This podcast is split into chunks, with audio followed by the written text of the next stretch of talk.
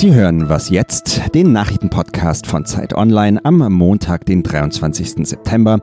Mein Name ist Matthias Peer. Wir sprechen heute darüber, warum das Klimapaket der Bundesregierung so enttäuscht. Außerdem schauen wir nach Berlin. Da schützt die Polizei Radfahrer, indem sie ihnen Strafzettel gibt. Zuerst aber die Nachrichten. Der britische Tourismuskonzern Thomas Cook ist pleite. Das Unternehmen hat einen Insolvenzantrag gestellt und den Betrieb in Großbritannien mit sofortiger Wirkung gestoppt. 600.000 Touristen, darunter auch viele Deutsche, sind mit dem Veranstalter derzeit im Urlaub. Die britische Flugbehörde hat eine Rückholaktion angekündigt. Thomas Cook gilt als der älteste Reiseveranstalter der Welt und hat mehr als 20.000 Mitarbeiter. In Deutschland gehören Marken wie Neckermann Reisen und die Fluglinie Condor zu dem Konzern. Condor hat nun einen Überbrückungskredit bei der Bundesregierung beantragt. Der Flugbetrieb soll vorerst weitergehen. In Los Angeles ist in der Nacht der US-Fernsehpreis Emmy verliehen worden. Game of Thrones ist dabei als bestes Seriendrama ausgezeichnet worden. Die Fantasy-Serie ist in diesem Jahr nach acht Staffeln zu Ende gegangen. Die in London spielende BBC-Serie Fleabag wurde als beste Komödie geehrt. Der Star der Serie, die Schauspielerin Phoebe Waller-Bridge, hat in der Kategorie auch den Emmy für die beste weibliche Hauptrolle erhalten.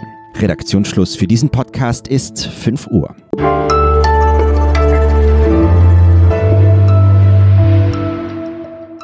Guten Morgen, mein Name ist Sven Stockrahm. Diese Woche beginnt verkatert, zumindest was das Thema unserer Zeit angeht, die globale Klimakrise. Wenn mich etwas beeindruckt, das sage ich jetzt mal als Naturwissenschaftlerin, dann ist das, wenn Greta Thunberg sagt, Unite behind the science. Wer diese wissenschaftlichen Meinungen ignoriert und sagt, wir werden schon irgendwie durchkommen, der handelt, glaube ich, nicht zukunftsgerecht und das ist das, was uns geleitet hat. Mit diesem Anspruch stellte Bundeskanzlerin Angela Merkel am Freitag das Klimapaket ihrer Regierung vor. Ausgerechnet an dem Tag, an dem weltweit so viele Menschen wie noch nie für mehr und sofortigen Klimaschutz protestierten. Ja, so erwartbar wie erschütternd war dann aber auch das Urteil aus der Wissenschaft. Das kann man nicht als äh, Klimapaket bezeichnen, noch nicht mal als Päckchen. Das ist in gewisser Weise Sterbehilfe für das Weltklima. Das sagte etwa der Klimaforscher Mojib Latif dem ZDF. Am Telefon habe ich nun meine Kollegin Alexandra Endres. Sie schreibt seit Jahren über die Klimakrise. Alexandra, du selbst sagst, Klimaschutz muss wehtun. Wie sehr schmerzt dieses Paket? Hallo Sven, ich glaube, es schmerzt leider nicht besonders ähm, und das wäre aber nötig gewesen, denn wir spüren die Folgen des Klimawandels ja bereits auch in Deutschland. Das heißt, wir müssten ziemlich schnell unabhängig werden von Öl, Benzin, Diesel und Gas. Und ich glaube, ganz ohne Schmerzen wird es einfach nicht möglich sein, so schnell wie es sein müsste. Das Klimapaket, das hat jetzt zwar ein paar gute Punkte gebracht. Zum Beispiel will man den öffentlichen Personennahverkehr stärken und die Bahn man will mehr Ladesäulen für E-Autos aufstellen oder Radwege ausbauen. Das ist alles gut und richtig und auch notwendig, denn solange es keine guten Alternativen gibt zur Fahrt mit Benzinautos oder Dieselautos, steigen die Leute halt nicht um. Aber in einem ganz wichtigen Punkt bringt das, was jetzt vereinbart wurde in diesem Klimapaket, viel zu wenig. Der Ausstoß von CO2, der soll ja einen Preis bekommen. Und dieser Preis, der liegt anfangs nur bei 10 Euro je Tonne CO2 und innerhalb von fünf Jahren soll er auf 35 Euro steigen. Klimaökonomen sagen aber, man bräuchte einen Einstiegspreis von mindestens 40, besser noch 50 Euro, der dann bis zum Jahr 2030 auf ungefähr 150 oder 180 Euro je Tonne steigen müsste. Und das sind einfach ganz andere Größenordnungen. Ähm, mit 10 Euro je Tonne wird das Benzin kaum teurer und damit bringt man eben niemanden dazu, das Auto mal stehen zu lassen. Also das ist einfach eine, ja, viel zu wenig, als nötig gewesen wäre in diesem Punkt. Ja, Politik ist das, was möglich ist, hat ja Angela Merkel am Freitag auch gesagt und möglicherweise auch vor dem Hintergrund, dass die Regierung eben Bürgerinnen und Bürger auch nicht zu sehr belasten will.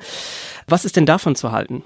Also mein Eindruck ist eher, dass Menschen, die wenig Geld verdienen, gar nicht so viel von den geplanten Ausgleichsmaßnahmen haben. Zum Beispiel, um im Verkehr zu bleiben, die Erhöhung der Pendlerpauschale. Sie bringt denen am meisten, die ähm, einen hohen Steuersatz zahlen müssen. Das sind also die, die auch relativ viel verdienen und die profitieren eben von dieser Erhöhung dann mehr als andere. Ähm, oder auch die Zuschüsse für Ölheizungen, für E-Autos, die jetzt geplant sind.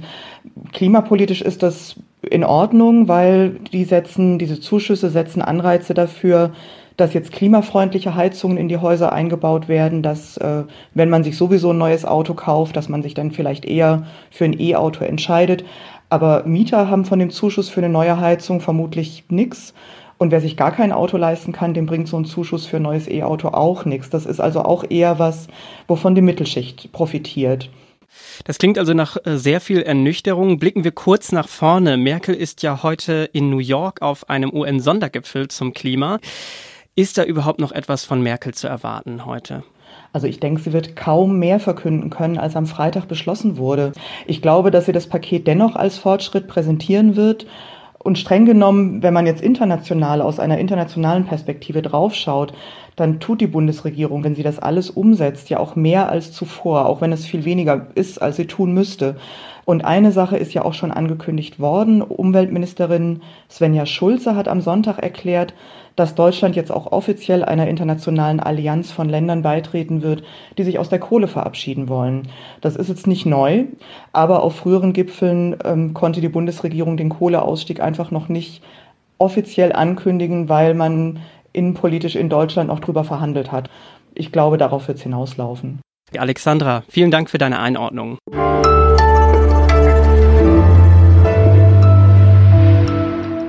Und sonst so? Sie kamen, um E.T. und andere Aliens zu befreien. Mehr als zwei Millionen Menschen wollten am Freitag eigentlich Area 51 erstürmen, um endlich zu klären, dass die USA auf der Militärbasis in der Wüste Außerirdische vor uns versteckt hält. Aber, wie das mit solchen Facebook-Events halt immer ist, am Ende sind die einzigen Außerirdischen ein paar Dutzend Leute in verrückten Outfits, die einfach nur Spaß haben wollen.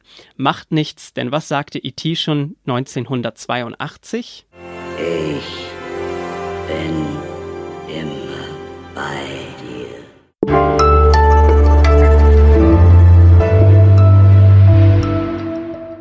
Hand aufs Herz. Sind Sie schon mal bei Rot über die Straße mit dem Rad? Ich schon und vor zwei Jahren wurde ich dabei von der Polizei erwischt, hier in Berlin. 120 Euro Bußgeld, die wirklich wehtaten. Seitdem fahre ich tatsächlich etwas vorsichtiger und vor allem nicht mehr bei Rot. Angehalten wurde ich übrigens von zwei Polizisten, die auch per Rad unterwegs waren. Nun hat meine Kollegin Vanessa Materla vor kurzem für Zeit Online die Berliner Radstaffel begleitet. Sie ist bei mir. Hallo Vanessa. Hi. Die Fahrradpolizei soll vor allem Radfahrer wie mich ja quasi vor sich selbst schützen, indem sie Strafzettel verteilt. Äh, bringt das überhaupt was?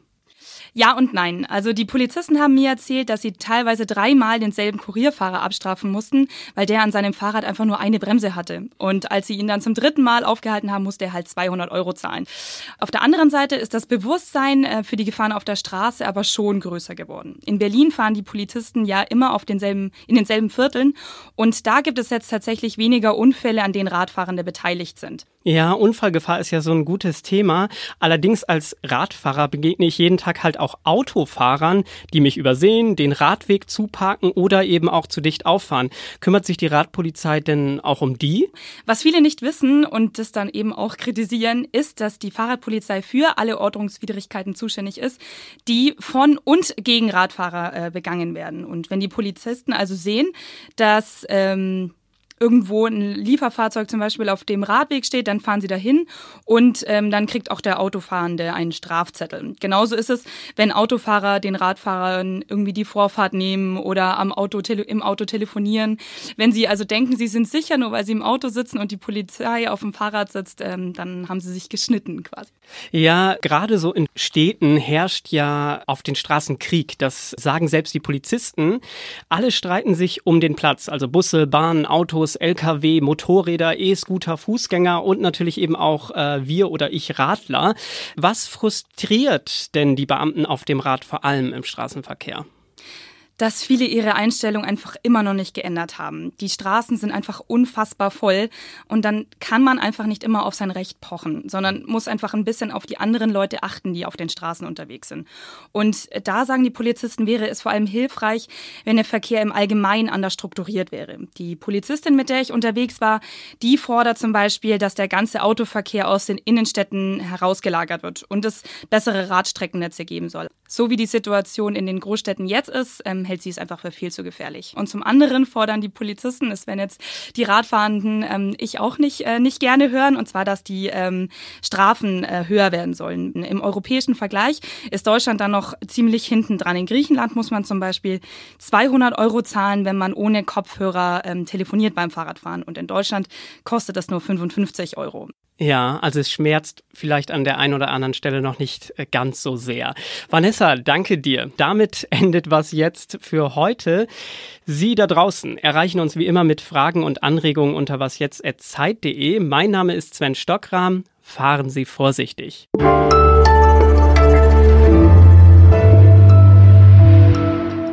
Haut den Fahrradpolizisten denn auch mal jemand ab? ja, es ist tatsächlich zweimal passiert. Ähm, ja, da waren die einfach zu schnell. Es geht besonders gut mit Fixies übrigens.